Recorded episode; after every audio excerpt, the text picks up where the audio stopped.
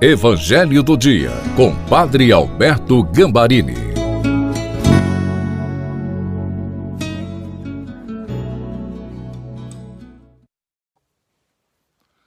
Olá, queridos e queridas, que alegria a gente estar se encontrando no Evangelho do Dia de sábado. Eu tenho uma grande certeza que o Evangelho novamente se tornará uma bênção para você, porque não se trata somente de um livro, mas é uma pessoa viva. É Jesus que vai falar ao seu coração. E obrigado pelo carinho que você tem demonstrado para comigo, compartilhando este Evangelho para familiares e amigos. Deus abençoe você por amar a palavra de Deus e também estar atento para levar a salvação. Peçamos o Espírito Santo. Pai, em nome de Jesus, cobre-me com a luz do Espírito Santo, para que o Evangelho que vou meditar se torne para mim palavra de vida e seja também fonte de bênção, para que eu a leve também para quem necessita. Amém. Em nome do Pai, do Filho e do Espírito Santo. Amém. Proclamação do Evangelho de Nosso Senhor Jesus Cristo segundo São João, capítulo 11, versículo de 45 a 56. Muitos dos judeus que tinham ido à casa de Maria viram o que Jesus fizera e creram nele. Alguns, porém, foram ter com os fariseus e contaram o que Jesus tinha feito. Então os sumos sacerdotes e os fariseus reuniram o conselho e disseram: O que faremos? Este homem realiza muitos sinais se deixamos que ele continue assim, todos vão acreditar nele e virão os romanos e destruirão o nosso lugar santo e a nossa nação. Um deles, chamado Caifás, sumo sacerdote em função naquele ano, disse: Vós não entendeis nada não percebeis que é melhor um só morrer pelo povo do que perecer a nação inteira? Caifás não falou isso por si mesmo. Sendo sumo sacerdote em função naquele ano, profetizou que Jesus iria morrer pela nação. E não só pela nação, mas também para reunir os filhos de Deus dispersos. A partir desse dia, as autoridades judaicas tomaram a decisão de matar Jesus.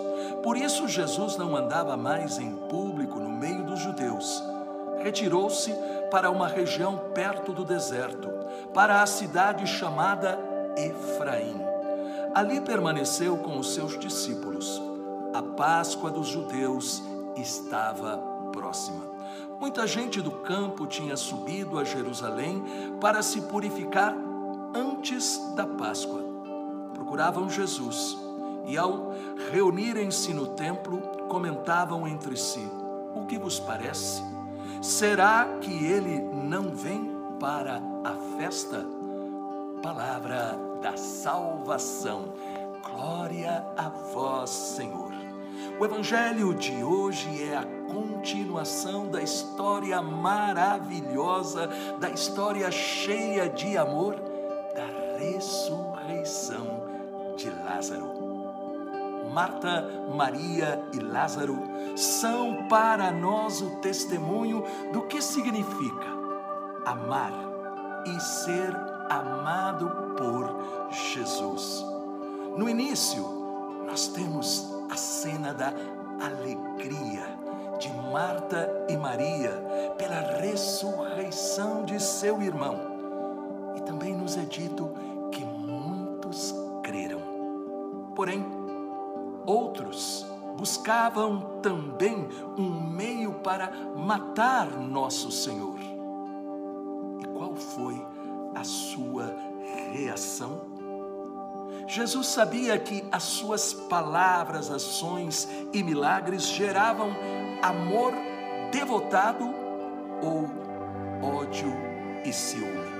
Tinha a consciência de que não agradaria a todos. Nós também devemos ter esta consciência de que não agradaremos a todos. Se Jesus quisesse agradar a todos, ele não seria o Salvador. Ele veio para todos, mas nem todos o aceitaram. Ele veio para trazer a luz para as trevas, mas muitos preferiram continuar nas trevas. Nós também não seremos verdadeiros cristãos se nós imaginarmos que vamos ser aceitos por todos. Por isso, nós temos que ter presente que existem três tipos de pessoas: as que fazem acontecer, as que veem as coisas acontecer e as que não estão nem aí, não têm ideia do que está acontecendo. Jesus fez as coisas acontecerem. Muitos ficaram maravilhados e alguns com ódio e outros indiferentes, como se nada estivesse acontecendo. Se os nossos olhos falharem em captar as maravilhas que Deus realiza em nossa vida, sempre haverá o perigo de a gente tomar a posição de Caifás e crucificar Jesus. Pois podemos encontrar Deus como a causa de todos os nossos problemas.